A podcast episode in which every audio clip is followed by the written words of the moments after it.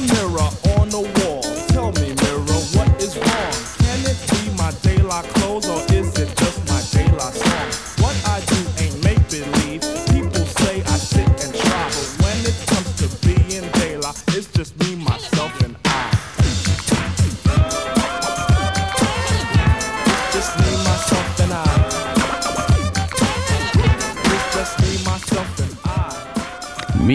Myself and I, De La Soul. Läuft hier nicht zufällig, denn hier sitzen die drei. Na, jetzt läuft kriegst du die Kurve Jetzt krieg ich die Kurve nicht, denn hier sitzen äh, die drei. Äh, was hast du gerade noch gesagt? Podcaster. Die drei Podcaster, genau. Hier sitzen Freddy Kappen, äh, Stefan Kleiber und Dieter Kottnick.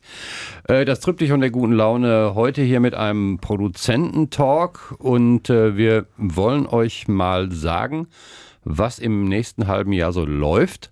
Das ist jetzt quasi auch ein Spoiler-Alarm. Also wenn ihr euch da lieber von überraschen lasst, solltet ihr jetzt ausmachen, aber ihr würdet dann unsere Stimmen nicht hören.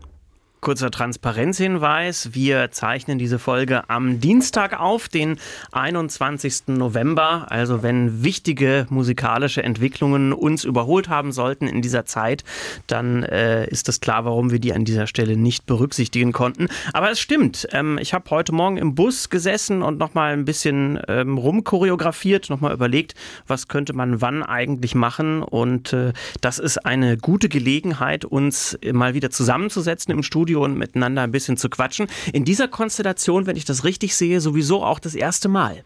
Tatsächlich, also ich kann mich an einen Produzententalk erinnern. War da noch Martin Busch mit am Start? Nee, oder? nee, wir beide haben. Wir beide haben das zu zweit nur. Genau, tatsächlich. und ich Ah. konnte damals ja nicht und deswegen haben wir jetzt das erste Mal tatsächlich uns Mhm. hier in dieser Runde zu dritt vereinigt. Also in der Runde, in der die Alben für die Ewigkeit jetzt tatsächlich auch regelmäßig entstehen. Das war der Produzententalk, bei dem ich was über REM gesagt habe und froh war, dass Stefan nicht dabei war. Ich entschuldige mich übrigens jetzt an Ja, der Stelle. ja Bei mir, bei mir brauchst du dich nicht zu Hat entschuldigen. uns, hat uns direkt eine Ein-Sterne-Bewertung bei Facebook eingebracht. Ja, das finde ich weia. gut.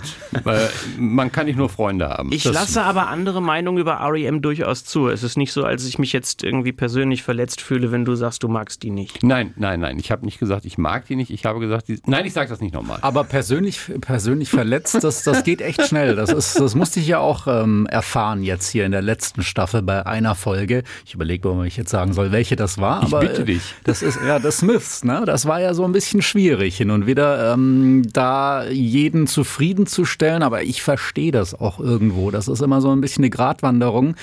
Du kannst ja ähm, ja nicht immer alles total durchgängig geil finden, aber natürlich, wenn wir hier ein Album besprechen, dann möchten wir das in erster Linie mal wertschätzen. Und wenn da so kritische Töne dazwischen sind, da ist der ein oder andere Fan dann auch mal ein bisschen nicht so begeistert von. Ich habe ich hab bei, ich hab bei Iron Maiden hab ich ein, ein, ein Schreiben bekommen, ein, ich glaube, sechs- oder siebenseitiges Schreiben zu meinem Iron Maiden Podcast. Das war schon wissenschaftlich. Da stand bei Minute 1,14 sagten sie. mhm, das stimmt so nicht, das und das war. Und bei Minute drei Minuten so. Es war unendlich lang und dann habe ich überlegt, wie reagiere ich darauf? Und äh, ich habe dann einfach nur geschrieben, vielen Dank für, dass Sie so aufmerksam zuhören.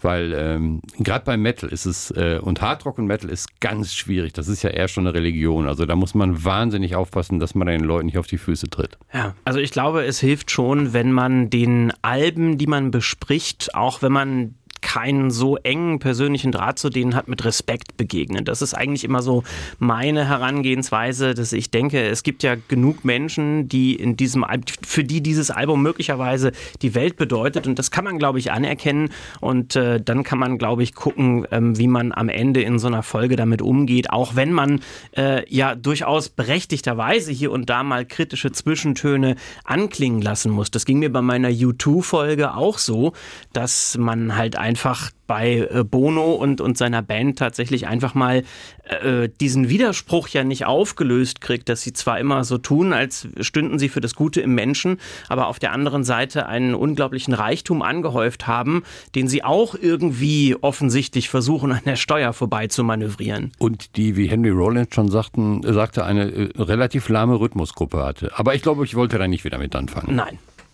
Lahme Rhythmusgruppe. Ähm, ja, das ist bei U2 auch, finde ich, äh, strittig. Äh, Ich finde die ziemlich gut mit Larry und Adam. Aber egal, wir reden nicht über U2, wir reden Nein. über das, was kommt. Und ähm, da hast du jetzt gerade die Liste, die wir so grob jetzt natürlich auch schon ähm, kennen, aber nicht mehr ganz auf dem Schirm haben, wie es tatsächlich ist. Und du sagst es uns jetzt. Mit was starten wir dann? Wann starten wir wieder? Wie lange ist die Pause, die wir machen? Denn wir machen eine Pause. Naja, Dieter hat ja gerade die CD angemacht und äh, Della Soul mit Three Feet High and Rising wäre dann tatsächlich auch das, womit wir jetzt gerade eben auch eingestiegen sind. Ich weiß nicht, Dieter, magst du vielleicht ganz kurz zwei, drei Sachen dazu sagen, dass wir wissen, was uns da erwartet? Ähm, Three Feet High and Rising von De La Soul 1989 ist aus der Zeit, als ich noch Hip-Hop gehört habe. Also ich glaube, ihr wart, wart da noch gar nicht geboren, aber ich habe zu der Zeit... Na, na, na. Das ist viel zu nett. Finde ich auch. Und viel zu unrealistisch. Also bei mir auf jeden Fall. Ja, na, ich, ich, bin mir nicht so sicher. Ich, ich bin, glaube ich, mit, ich bin in dem Jahr, glaube ich, mit einer Wunderkerze um den Weihnachtsbaum gelaufen. Na, immerhin. immerhin. Und wurde es nicht gefahren. Das nee, und der Baum hat es auch überlebt. Ich habe damals sehr gerne Hip-Hop gehört. Das war so die Zeit, äh, ähm, ich erinnere mich noch, ich habe, glaube ich, 1983 Grandmaster Flash and the Furious 5 in Castrop-Rauxel im Forum gesehen und 85 Curtis Blow in Bochum in der Zeche. Und äh, das war die Zeit, wo ich Hip-Hop richtig klasse fand, weil man da noch nicht so um den Pool stand mit diesen Frauen mit den großen Hintern und man hatte dicke Goldketten und fuhr mit Autos irgendwie durch die Gegend. Das war damals noch nicht. Das war ähm, eine unglaublich positive, fröhliche und auch sehr intelligente Musik. Und De La Soul verwandten damals erstmals auch Samples, die bis dahin eigentlich in dieser Szene mehr oder weniger verpönt oder verboten waren. Es gibt noch ein zweites Album, das ist das erste von der Tribe Called Quest. Das steht für mich so mit auf einer Stufe. Und dann ging es auch so ein bisschen in den Jazz teilweise. Und ich höre das Album immer noch super gerne. Also nach jetzt äh, 34 Jahren finde ich, ist es immer noch ein völlig zeitloses Album und ist eben auch diesem, diesem Label Hip-Hop nicht so ausgeliefert. Das ist ja aber ohnehin immer die spannende Frage, finde ich, wenn man erst einmal einen Interpreten gefunden hat, bei dem man weiß, der müsste auf die ein oder andere Weise in unserem Podcast mal auftauchen, dann finde ich, ist oft die schwierigere Entscheidung, welches Album nimmt man denn mhm. jetzt eigentlich? Und wir haben das ja hier in dem Produzententalk auch schon hin und wieder mal äh, anklingen lassen. Es gibt darauf auch manchmal einfach nicht die eine Antwort. Manchmal gibt es mehrere Antworten und da muss man sich eingestehen, dass man immer wieder bei der Frage landet, gelandet. Wann passiert es, dass wir hier auch mal eine Episode machen von einem Künstler, von einer Band, den Schrägstrich, die wir hier schon mal vorgestellt haben? Das muss ja früher oder später dann mal passieren. Also bei Della Soul habe ich mich jetzt äh, vor allem gefragt, ne, es hat ja schon auch immer so ein bisschen was ähm, von der Frage, äh, wie erfolgreich war das Album. Das, das nehmen wir schon auch mit in die Bewertung rein. Aber wir würden jetzt nicht komplett The Odd One Out irgendwie auswählen. Aber bei Della Soul ist es halt, Della Soul is Dead, ne, ist glaube ich das zweite, was mhm. Megaseller war. Und so viel haben die ja auch gar nicht. Ähm, ja, und das ist halt auch wieder so ein Album. Also ich bin nicht so der Hip-Hopper, das ist vielleicht auch äh, bekannt, aber äh, Della Soul ist Pop irgendwo auch, ne? Und das ist schon auch ein Mainstream und ich bin auf jeden Fall gespannt auf die Folge. Aber ähm, worauf ich nur hinaus will, wir haben das das letzte Mal äh, diskutiert, mhm. deswegen ähm, fällt mir das jetzt wieder ein, äh, dass wir natürlich auch in Sachen Genres ähm, uns ein bisschen öffnen wollen. Und ähm, im Bereich Hip-Hop hatten wir Eminem. Und ähm, sonst glaube ich noch nicht so viel. Ich glaube sonst noch tatsächlich gar nichts. Ja, und Eminem ist ja auch, glaube ich, weiß, oder? Das ist richtig. Von ja. daher äh, wäre das jetzt mal. Äh, wir reden jetzt nicht über kulturelle Aneignung, aber zumindest dann wären wir jetzt mal wieder da, wo es dann eigentlich auch, glaube ich, herkommt. Äh, ich, ich, ich kenne die Diskussion und wir haben ja auch, glaube ich, alle drei das Problem, dass wir ja Alben haben, die wir persönlich wahnsinnig gut finden, wo wir aber wissen, das wird hier schwierig. Also ich könnte ja. da eine ganze Liste aufmachen. Ich überlege manchmal auch, ob man nicht so eine, so eine, so eine, so eine Seitenrubrik aufmacht, wo man sagt, ja. vergessene Meisterwerke des 20. Äh, Jahrhunderts genau, oder so. so muss das dann heißen. Das kann dann nicht Alben für die Ewigkeit heißen. Ja, also ähm, ich, ich finde, das ist auch ein Prozess. Also das ist jetzt der Punkt, an dem ich jetzt angekommen bin, nachdem wir jetzt äh, alle irgendwie zig Folgen gemacht haben, äh, dass das tatsächlich schwieriger wird, sich auch einzuarbeiten ähm, in die entsprechende Thematik. Ähm, weil tatsächlich, wenn man mal so ganz scharf darüber nachdenkt, die Zahl der Alben, über die man so gut Bescheid weiß, dass man aus dem Stand 20 Minuten treffsicher auf dem Niveau, auf dem wir das machen, darüber erzählen kann, die ist dann doch kleiner, als man annimmt. Ne? Man kommt dann irgendwann an den Punkt, an dem man sagt, okay, jetzt habe ich zwar noch Platten, bei denen ich das machen könnte, aber ich weiß genau, die eignen sich nicht für diesen Podcast. Und dann muss man eben ähm, tiefer in die Recherche gehen und muss halt bei der Recherche auch einfach früher anfangen. Ich weiß nicht, wie es euch geht, aber das ist das, was ich festgestellt habe, was sich auf jeden Fall geändert hat in den letzten Jahren. Definitiv. Also es würde sich ja jetzt auch einfach doppeln. Ne? Also du hast so ein bisschen deine Lieblingskünstler, da hast du äh, teilweise die ganze Diskografie irgendwie so in dir. Genau. Und äh, da würde es dir schwer äh, oder leicht fallen, äh, zu einem weiteren Album nochmal eine Folge zu produzieren. Aber wir wollen ja die Abwechslung und ähm, so lang sind wir dann doch auch noch nicht am Start, dass wir jetzt Wobei ich rede jetzt schon von was, was ja doch diesmal, glaube ich, ein bisschen anders ist. Stichwort Jimi Hendrix, um da einen kleinen Spoiler zu machen. Da ja, ich weiß reden wir nicht. gleich drüber. Können wir gleich, wir, wir können da, wir können gerne auch vorgreifen. Ich habe das nur angemerkt, dass wir von Jimi Hendrix ja schon mal eine Platte vorgestellt haben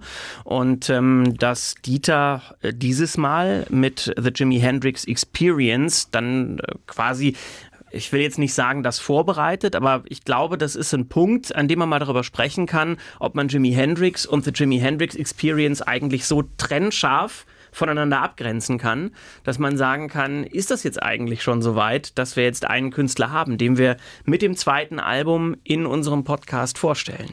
Ich muss jetzt zugeben, dass ich nicht wusste, dass wir Jimi Hendrix schon mal im Podcast hatten.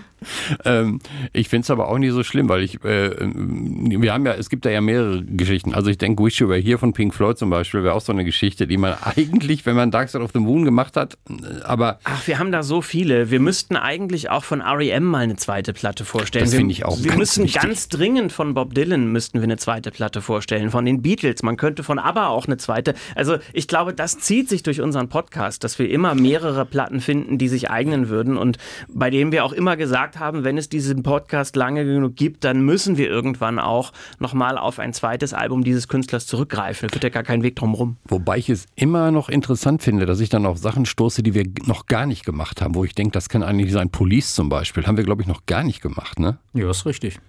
Äh, und die Bedeutung von Police ist ja nun wirklich nicht, nicht klein. Äh, von daher, oder wir schieben, sag mal, schieben wir eigentlich immer noch Sgt. Pepper vor uns her, oder? Sgt. Pepper war ein Album, das wir vorgestellt haben, ähm, bei der uns aber die Plattenfirma gebeten hat, die Folge wieder aus dem Netz zu nehmen, aus äh, lizenzrechtlichen Gründen. Ich hoffe, dass sich das ja mittlerweile geändert hat. Wir müssen uns einfach mal informieren, weil die Beatles ja jetzt tatsächlich auch im Streaming äh, stattfinden und sowieso jetzt aufgrund des aktuellen neuen Hypes mit neuer Single und so sind die da vielleicht auch entspannter und sagen, ja, in fünf Jahren kann man auch mal äh, eine Meinung überdenken und zu sagen, wo ist eigentlich der Schaden, wenn jetzt irgendwo äh, in einem Podcast Ausschnitte von Beatles-Songs sind, dann tut es dem Album eher gut, als dass es ihm schadet. Ist notiert, steht auf der Liste, klären wir. Aber ich würde noch mal kurz einen Schritt zurückgehen, weil äh, was euch, liebe Hörer, brennend interessiert, und das weiß ich aus tausenden Gesprächen, ist, wie kommt eigentlich diese Liste zustande? Also die zehn Platten, die wir jetzt als nächstes spielen werden. Und da wollen wir euch mal ein bisschen ins Nähkästchen blicken lassen, dessen, was wir hier so treiben. Weil wir haben tatsächlich heute Morgen von Stefan die Liste bekommen. Ja, habe ich im Bus gemacht, habe ich doch gesagt. So, nächstes Thema. Okay. Weil, äh, weil man, also es gibt ja so viele Dinge, die da auch so ein bisschen berücksichtigt werden. Also sind Frauen dabei, werden die Jahrzehnte genügend berücksichtigt? Ähm, wie ist so die, die Abwägung der verschiedenen Musikstile? Das ist jetzt alles kein Algorithmus, aber es ist auch nicht ganz einfach. Ist richtig. Ja, also wir, wir fangen dann eben immer an zu sehen, ähm, okay, in so und so vielen Wochen ist die aktuelle Staffel durch. Wir müssen uns mal Gedanken machen über die nächste. Und dann Also eine an. Staffel, ganz kurz, weil das ja nicht transparent im Podcatcher zu sehen ist. Eine Staffel sind immer bei uns intern zehn Folgen. Wir könnten das mittlerweile technisch auch so machen, dass wir das in Staffeln organisieren, aber die Folgen werden halt einfach hochgezählt bei uns. Das ist halt einfach historisch so gewachsen und wir haben es nie geändert. Ähm, also wir planen immer zehn Alben im Voraus. Das ist so unser Rhythmus, den wir intern hier haben, um uns zu organisieren. Jo, und dann sitzt jeder in seinem stillen Kämmerlein und äh, schreibt sich eine Vorschlagsliste aus zehn äh, individuell eigenen ähm, Vorschlägen zusammen. Dann haben wir 30 am Ende des Tages und aus diesen 30 äh, destillieren wir quasi die zehn Favoriten raus, wo eben all diese Kriterien, die Dieter gerade genannt hat, also Jahrzehnt, Genre, ähm, äh, Geschlecht, äh, dass da einfach eine gute Mischung dabei ist. Genau, einfach damit man nicht äh, fünf Folgen am Stück hört, die alle Alben aus den 80ern behandeln. Ne? Einfach für die Abwechslung so ein bisschen. Das ist eigentlich so der, der Hauptgrund, warum wir gucken, dass wir äh, dann am Ende nochmal so eine Sortierung vornehmen. Und natürlich fließen da auch eure Vorschläge ein. Also wenn sie nicht allzu speziell sind, na, da bin ich dann immer schon äh, ein bisschen am Kommunizieren bei Facebook, so nach dem Motto, du ist interessant, aber äh, auf Deutsch gesagt kennt wirklich keine Sau und man muss halt zugeben, das ist schon auch ein Kriterium. Also ein Album für die Ewigkeit kann natürlich individuell sein, dass man sagt, das hat mein Leben bereichert, geprägt und ohne das wäre ich schon tot. Aber wir müssen natürlich schon so ein bisschen an das breitere Publikum denken und so ein Album hat auch als Kriterium durchaus auch äh, Bekanntheit. Ja, und äh, so kommt's auch, dass äh, Vorschläge wie zum Beispiel The Police auch immer wieder schon auch extern kommen, aber einfach irgendwie immer so geschoben werden, weil man individuell doch noch andere Präferenzen hat und ja, da fallen mir einige Namen ein. Also Billy Idol, Rebel Yell haben wir immer wieder auch gehabt, wo ich natürlich sage, ja klar, cool, machen wir. Und dann äh, schreibst du deine Liste und ähm, dann fällt es irgendwie ist doch wieder weg, ne? Ja, weil Stefan wieder der Zensor ist. Das Nee, ist eine also nicht. Hast, Moment mal, hat Freddy nicht sogar die, die vorige Staffel zusammengestellt? Das hab doch gar nicht immer ich gemacht, stimmt. oder? Nein, aber das, also es ist schon richtig. Also diese Liste mit den Vorschlägen, die wird ja nicht äh, kürzer und die konsultieren wir immer auch, wenn wir Vorschläge für einen neuen Satz aus zehn Alben machen. Und wenn ich das jetzt mal hier so kurz durchgehe, dann sehe ich da doch einiges, was in den Vorschlägen immer mal wieder aufgetaucht ist. Also wir sind zum Beispiel in dieser Staffel mit The Who dran, ähm, mit dem Album Who's Next. Das ist ein Vorschlag, der immer wieder aufgetaucht ist. Wir haben immer wieder auch äh, Black Sabbath gehabt in den Vorschlägen. Den Wunsch erfüllen wir euch dieses Mal auch. Und ähm, wir haben auch mit Blink 182 eine Band dabei, die immer mal wieder in den Vorschlägen aufgetaucht ist. Also es ist jetzt nicht so, ähm, dass wir diese Liste jetzt beiseite gelegt hätten und dann nehmen wir uns die raus, wenn wir keine anderen eigenen Ideen mehr haben. Nee, und es ist ja auch so, dass wir, äh, um mal jetzt kurz auch konkret auf ein Album zu kommen, bei Frankie Goes to Hollywood zum Beispiel, da haben Freddy und ich ja beide eigentlich großes Interesse gehabt, das zu machen. Also Das auch, das, das auch selber zu machen, weil ähm, wir das Album beide großartig finden und äh, Freddy macht's jetzt. Ja, soll ich sagen, warum? äh, warum das geschoben wurde? Oder warum Freddy das macht. Soll ich sagen, warum jetzt Freddy und nicht Dieter das macht? Das hat einzig und allein nämlich mit der Reihenfolge zu tun. Also wir wechseln uns ja ab. Ja? Es gibt dann erst gibt es eine Folge von Dieter und dann von Freddy und dann von mir und dann geht es halt wieder weiter. Und Frankie Goes to Hollywood steht jetzt halt einfach an der Stelle, an der zufällig jetzt Freddy dran ist. Ja, aber ich finde, ich hätte es Freddy auch gegeben. Also ich finde, ich glaube, dass Freddy es besser macht als ich. Das ist äh, natürlich nett, das weiß ich nicht. Das könnte äh, in beide Richtungen gehen, aber äh, ich, glaube, kann auch ich, noch. ich glaube, ich möchte jetzt beide Folgen von euch hören. Also das wäre doch mal. Oh, das wäre mal eine Idee. Wir Jeder machen- eine und Kriegen dann wir aber leider nicht bezahlt. Nee, das schade. ist das Problem an der Sache. Nee, ich wollte mal was dazu sagen, warum Frankie zum Beispiel geschoben wurde. Das hat äh, durchaus auch einen, einen nachvollziehbaren Grund. Wir hatten ja ähm, noch vor nicht allzu langer Zeit Propaganda mit A Secret Wish und das ist ja zwar nur für die Single eine Trevor Horn Produktion. Das Album hat ja Steven Lipson produziert, aber es kommt aus dem Stall und das ist natürlich auch soundtechnisch geht das in die Richtung. Und dann haben wir halt gesagt, ähm, dann muss Frankie noch ein bisschen warten, weil das wäre ja dann irgendwie zwei Folgen später irgendwie doch dieselbe Schiene und wir wollen ja Abwechslung. Aber diesmal ist es dabei und äh, wahrscheinlich ist auch deswegen The, The Look of Love von A The Lexicon of Love von ABC nicht dabei, weil das ist ja auch eine Trevor Horn Produktion. Stimmt. Ja. Ja, Trevor Horn hat echt richtig tolle Sachen gemacht. Außerdem wäre es dann noch eine Platte mehr aus den 80er Jahren gewesen und das hat man ja gerade schon anklingen lassen. Also ähm, die Jahrzehnte, das ist ja auch keine willkürliche Grenze, die wir ziehen, sondern ähm, es ist ja schon so, dass die Musik der verschiedenen Jahrzehnte sich durchaus auszeichnet durch bestimmte Charakteristika. Produktionstechnisch haben die 80er Jahre ja einfach einen Riesensprung gemacht, wenn man das mit den Platten aus den 70ern zum Beispiel vergleicht. Und insofern ist es, glaube ich, nach wie vor gerechtfertigt, da auch eine gewisse Unterscheidung zu treffen oder anhand dieses Kriteriums die Vielfalt so ein bisschen auf die Staffel zu verteilen, ähm, weil ich glaube, dass es eben inhaltlich auch gerechtfertigt ist. Ja, wobei natürlich auch dabei sichtbar wird, wie schwierig es uns fällt, Alben aus der jüngsten Vergangenheit zu finden. Und jetzt nicht nur, weil die noch nicht Patina angesetzt haben, sondern weil ich zumindest da relativ wenig Potenzial sehe, was ein, was ein Album, ein komplettes Album, also mit Geschichte, Dramaturgie, A-Seite, B-Seite angeht. Da haben wir ja, glaube ich, ein Album dabei, was so ein bisschen frischer ist, oder?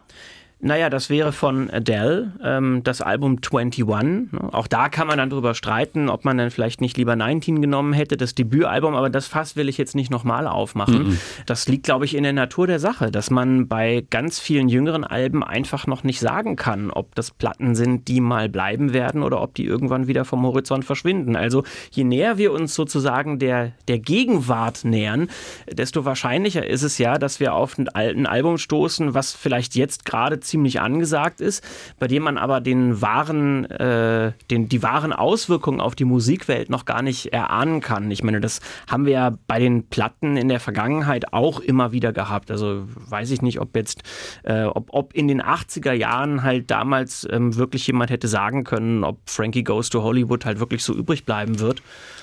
Oder ja, aber ist denn, aber jetzt mal, jetzt mal im Ernst, äh, meine Herren, ist denn zu erwarten aus dem, von dem, was im Moment läuft, also Alben haben doch einfach nicht mehr die Bedeutung, oder sehe ich das falsch? Ja, aber ich glaube, es hat trotzdem auch was mit Leidenschaft und Alter zu tun. Also das kann man nicht ausblenden, dass wir dann doch äh, irgendwo auch den Punkt haben, wo wir dann nicht mehr so in einer Geschichte, also musikalisch in einer Geschichte drin sind, dass wir sagen, die emotionale genau, Beziehung dazu. Also ja. die fehlt mir halt. Also ich, ich kann ja jetzt nicht bestreiten, dass zum Beispiel ein Taylor Swift Album, sagen wir 1989 oder der Taylor Swift Fan wird es uns eher sagen können, aber ja. dass das auch in 20 Jahren für ganz viele Millionen Menschen noch Bedeutung haben wird. Ja, aber das ist ja schon allein deswegen ja. gegeben, weil ja Taylor Swift jetzt dauernd auch irgendwelche Rekorde bricht. Ich meine, da sind wir ja bei der, man muss sich ja den Status quo einfach nochmal vergegenwärtigen. Es ist halt einfach so und das wird wird an vielen Stellen auch immer wieder gesagt, das müssen wir jetzt hier nicht breit treten. Also die Musiklandschaft von heute ist einfach unglaublich fragmentiert. Ja, ja. weil wir haben alle Streaming-Services, wir haben eigentlich alle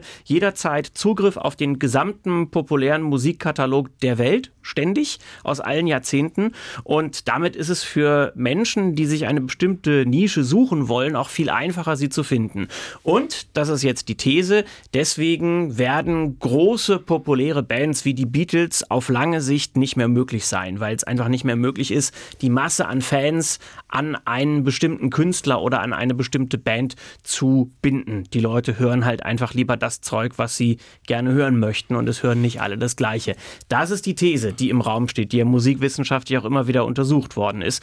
Die Frage ist, stimmt sie? Und wenn man sich dann so Phänomene wie Taylor Swift anguckt, dann muss man ja schon sagen, vielleicht gibt es hier und da so Singularitäten, bei denen das dann doch nochmal wieder passieren kann. Ich will das nicht ausschließen, aber äh, ähm, ich erinnere mich da gerne an den wunderbaren Song von Olli Schulz, als Musik noch richtig groß war. Oh ja, schönes Lied, ja. Ich glaube, dass da einfach auch viel Wahrheit drin steckt. Ich glaube, dass äh, ich, Freddy, ich gebe dir völlig recht. Ich weiß, was ich, als ich äh, The Night at the Opera von Queen 1975 gehört habe, weiß ich noch, was ich beim ersten Mal gemacht habe, als ich es gehört habe. Ja, wobei ja, glaube ich, also wenn wir jetzt äh, als Musik noch richtig groß war, von Olli Schulz als Vorlage nehmen, ähm, der Song ist doch schon durchaus auch eher so gemeint, wie Freddy das gesagt hat, ne? dass man also auch aus der persönlichen Perspektive irgendwann vielleicht nicht mehr so ganz äh, folgen kann. Müssten wir jetzt nochmal den genauen Text uns angucken. Ich kenne die Nummer auch, aber ich weiß es tatsächlich nicht, worauf er da jetzt ähm, den Fokus legt, ob er sagt, ähm, das ist eher dieses persönliche Ding oder einfach diese ganze Branche ist eh Ich, ich habe den Song immer so verstanden, dass es das persönliche Ding ist. Ich interpretiere es anders, aber das ist äh, ja auch nicht schlimm. Ich sehe es wirklich so, dass ähm, eigentlich es darum geht, dass die Musik heute einfach die Bedeutung nicht mehr hat. Ich bin ja jetzt um eine Ecke älter als ihr und wenn ich überlege, in den 80ern, Anfang der 80er, als Wave, Ska, Punk, wo Musik wirklich eben auch eine soziologische Funktion hatte, wo man sich darüber nicht nur über Musik definierte.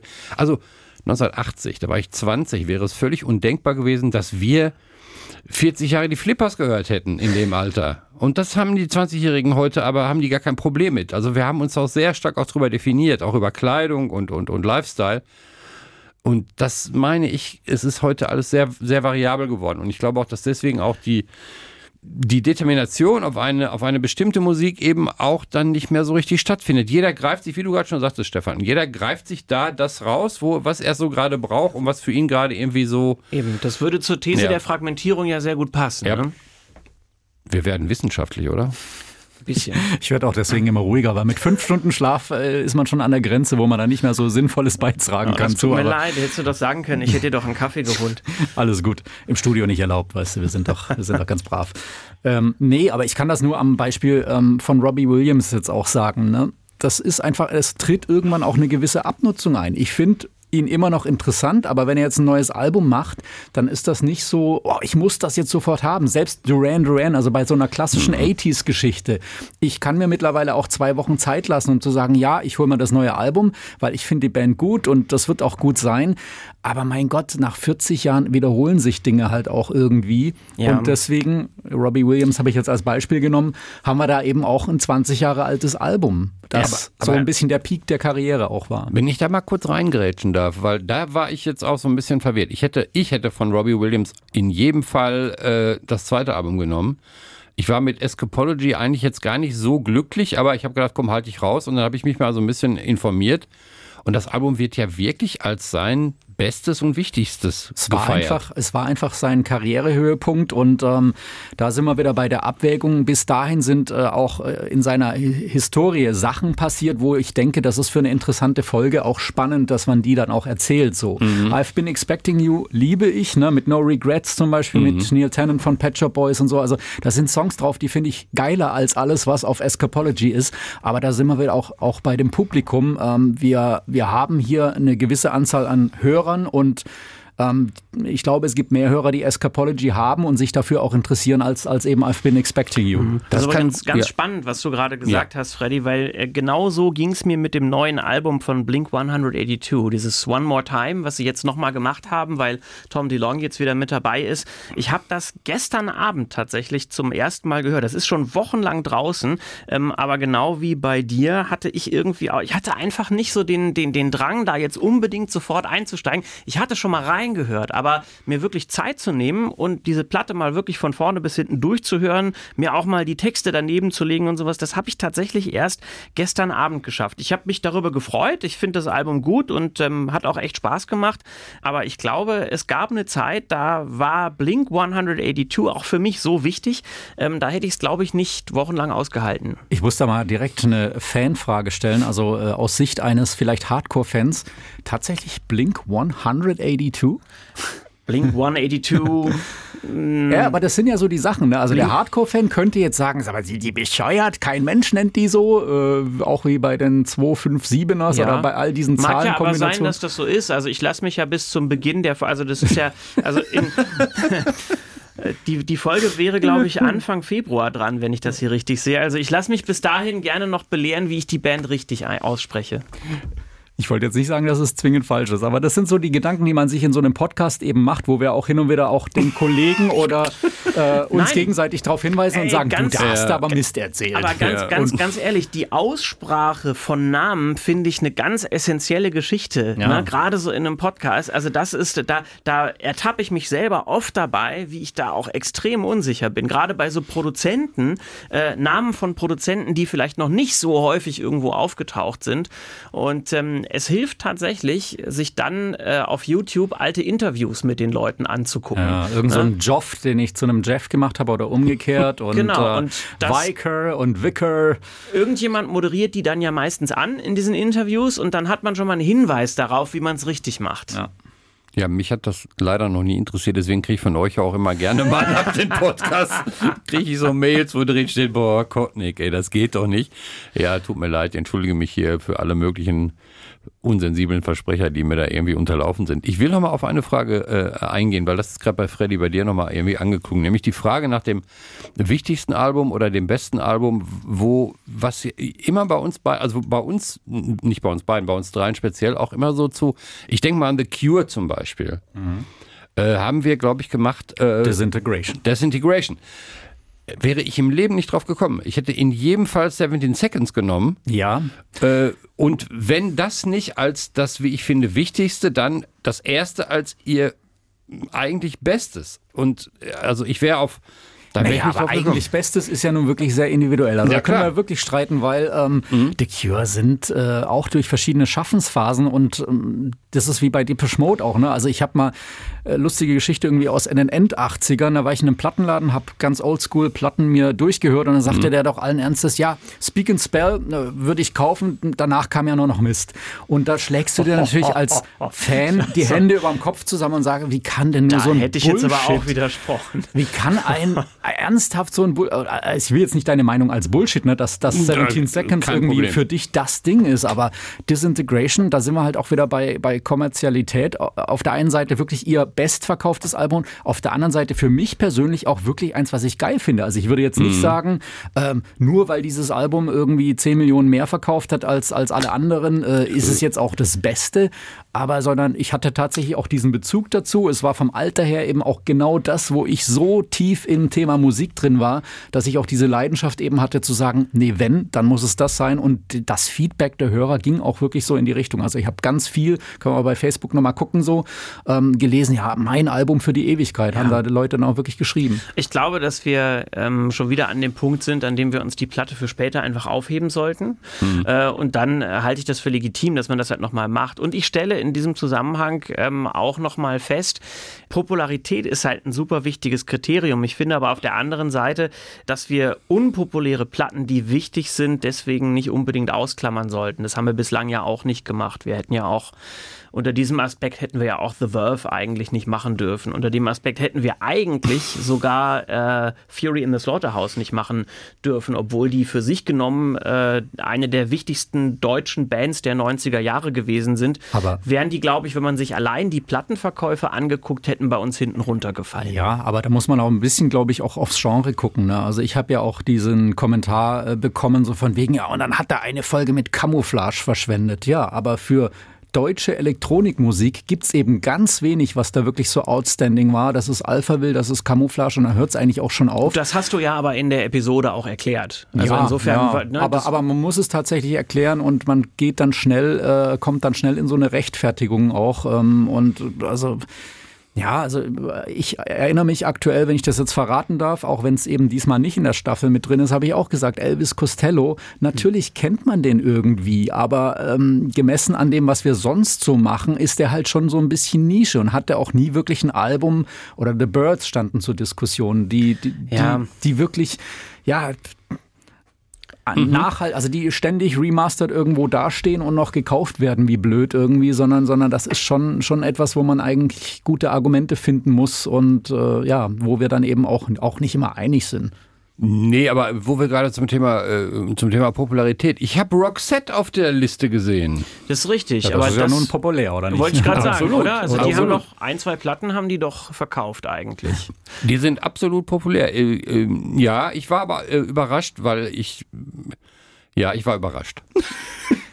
Dass, also, dass wir das jetzt da draufgeschrieben haben oder dass ich das vorgeschlagen habe? Beides, auch dass es jetzt gemacht wird, ich meine finde, ich, oder? Äh, also ich, ich lese da so ein bisschen, naja, ist das nicht ein bisschen zu Mainstream oder also zu nee. egal? Oder, oder was, ist, was, ist die, was sind die Fragezeichen, die aufkommen? Ich glaube, mein Problem ist, dass ich mich mit manchen Dingen nicht so richtig beschäftige. Äh, also deswegen gibt es ja uns. Ja, das ist auch, das ist total lieb, dass ihr das ausgleicht. Nein, ich, Roxette ist irgendwie nette Popmusik, aber so ein Album, was für mich so eine äh, Relevanz hat, mh, hm, da hätte ich mich ein bisschen schwer getan. Ah, gut, aber das ist ja bei ganz vielen Künstlern so. Ne? Es gibt natürlich auch Musiker, die sind halt keine klassischen Albummusiker. Ne? Ich, glaub, ich finde, man kann sogar in Ansätzen bei Robbie Williams darüber diskutieren, ob der sich nicht eher durch seine Hits definiert als durch ein bestimmtes Album, durch eine bestimmte Platte, die er gemacht ja, hat. Ja, aber der hat ja sechs von zehn sind ja Hits auf seinem Album. Ja, aber das ist bei Roxette in Teilen auch so Das gewesen. ist bei Joyride definitiv auch so. Also ja. wir haben jetzt The Look genommen, aber ja, da ist es genauso. Die haben äh, auch Look vier, Sharp heißt die Platte. Äh, Entschuldigung, das, Entschuldigung. Das, das, Album, was vor Joyride rauskam. Ja, habe ja, ich sogar als Picture Disc Edition. Ich habe extrem oh, lange darüber geil. nachgedacht, ob ich das jetzt so stehen lassen kann, ähm, weil Joyride eigentlich das Album ist, mit dem ich mich besser auskenne, zu dem ich auch das bessere persönliche Verhältnis habe. Aber mh, mm, ah, mal gucken, wie wir das dann lösen. Also ich würde jetzt mal mit Look Sharp anfangen und wenn ich dann im Laufe der Zeit feststelle, dass ich die Geschichte, die ich erzählen möchte, besser über Joyride erzählen kann, dann ähm, radiere ich das vielleicht nochmal.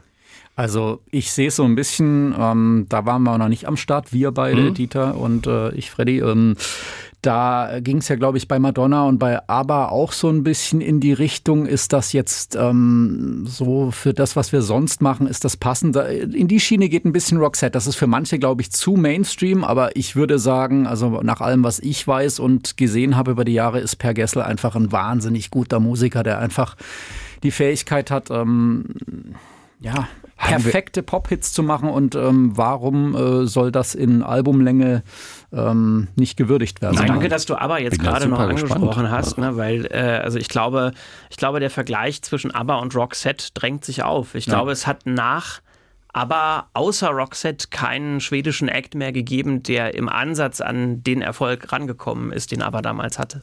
Haben wir die Eurythmics eigentlich schon mal gemacht? Nee, da bist du aber auch schön äh, beim nächsten Thema. Ne? Ja. Hast du das jetzt auf dem Schirm gehabt? Nee, mir ist es gerade eingefallen, weil ich, weil Aber- ich, äh, weil Eurythmics, äh, also ich habe jetzt mal, ich weiß, ich, ich glaube, da werdet ihr mich jetzt gleich für verhauen, aber ich, ich finde so Roxette und äh, Eurythmics, Mann, Frau, und dann denke ich, dass Eurythmics für mich noch mehr Substanz hätten. Ja, aber Annie Lennox steht doch drauf So. in der Liste. Annie Lennox machen wir doch. Das ist nämlich das Ding. Ich habe natürlich abgewägt, abgewogen, abgewägt. Ähm, was ähm, ist wichtiger? Und natürlich müsste man ja eigentlich sagen, Eurythmics haben die größere Strahlkraft äh, und auch die größere Re Relevanz als Annie Lennox Solo.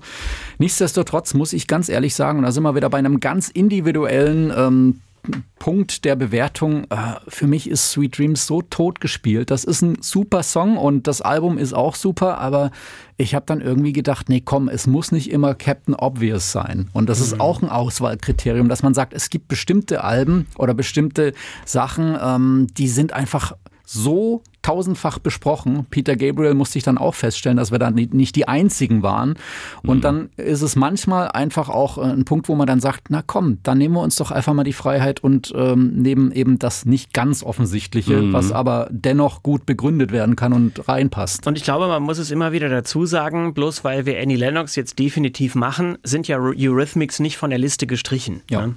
Nein. Ja, wird, wird natürlich länger dauern, ne, bis wir dann irgendwie sagen, gut, ähm, das, das ist dann bestimmt ein Jahr Minimum dazwischen, bis wir dann auch endlich mal zu den, zu den Eurythmics kommen. Ja. Aber ähm, Aber es nicht vergessen, das sagen wir jetzt mal, Ja. glaube ich. Mhm. Wobei das mit Elvis Costello tut mir ehrlich gesagt leid. Weil ich, ich war ja schon richtig froh, als ich es auf der Liste sah und dann auch sah, dass es This Year's Model gewesen wäre, weil ich finde, dieses Album ist eins der zehn meiner zehn Lieblingsalben. Find, ich finde es grandios. Also Äh, du hättest noch die Möglichkeit zu tauschen, sehe ich hier gerade. Und zwar, ähm, wenn du statt The Who oder statt Black Sabbath lieber ähm, Elvis Costello machen möchtest, dann würde das beides noch in die Liste Dann passen. müssen wir das vielleicht einfach wirklich mal so ein bisschen demokratisch lösen, indem wir nicht nur unsere Dreiergruppe hier fragen, sondern dass wir wirklich mal einen Facebook-Post machen, wo wir dann wirklich sagen, so das, was die meisten Herz-Emojis oder was weiß ich, ähm, Nennungen einfach in, in der Kommentarspalte gerne. kriegt, Okay, das dann, machen wir. Dann ich ist, bei. das jetzt, dann ist das jetzt die Publikumsumfrage dieses Produzententalks. Da habe ich nichts Ja. dagegen. ist ja gut. Super. Einverstanden. Also die, die Frage ist, äh, Elvis Costello, Black Sabbath oder The Who? Genau. Habe ich Nein, das richtig verstanden? Ähm, also du, du kannst entweder The Who oder Black Sabbath gegen Ah, Elvis Costello tauschen. tauschen. Okay. Und ne, das, also ja Gott, wie ist denn dann eigentlich die Frage? Das ist ja eigentlich gar nicht so Die leicht. Die Frage- formulieren wir nachher noch in Ruhe. Sonst, sonst wird das jetzt wieder zu, zu Einverstanden. durcheinander. Und ich hoffe, ich habe nicht den Hass der El- Elvis Costello-Fans auf mich gezogen, indem ich gesagt habe, ihr seid ein bisschen zu nischig, aber so eben können, inzwischen sind, sind wir ja inzwischen auch finde ich, inzwischen finde ich ihn zu nischig, aber damals fand ich, also die, die, die, die ersten drei Elvis Costello-Alben finde ich schon irgendwie großartig. Ja, das war unser Teil Audience Participation, auch mal schön in, im Produzenten. Haben wir, glaube ich, noch nie gemacht, ist halt auch wieder so ein Experiment. Also, ich glaube, wir haben ein paar Namen anklingen lassen, auf die man sich freuen kann in der nächsten Staffel Alben für die Ewigkeit. Wir haben darüber gesprochen, dass wir De La Soul machen, dass wir mit Robbie Williams und Blink 182 weitermachen, dass ihr euch auf The Jimi Hendrix Experience freuen könnt und noch viele weitere Künstler und Alben mehr. Und wir hoffen, ihr bleibt uns gewogen. Ähm, abonniert uns, wenn ihr es noch nicht schon gemacht habt und äh, hört euch das gerne an, was wir euch über die Alben, die wir vorstellen wollen, zu sagen haben. Und immer gerne äh, Feedback bei Facebook, da kann man uns natürlich auch abonnieren und da freuen wir uns drüber. Und uns Vorschläge geben, welche Alben wir in Zukunft vorstellen sollen. Ja, wir starten dann wieder am 17. Januar mit Three Feet High and Rising von De La Soul. Wir wollen euch über die Weihnachtstage und Neujahr mal ein bisschen verschonen und äh, wir uns auch ein bisschen unseren Familien widmen. Meiner, von meiner Seite aus wäre es das gewesen. Vielen Dank fürs Zuhören. Wir sind die drei Fragezeichen, Dieter Kottnick, Freddy Kappen und Stefan Kleiber. Macht's gut, bis dann. Tschüss. Tschüss.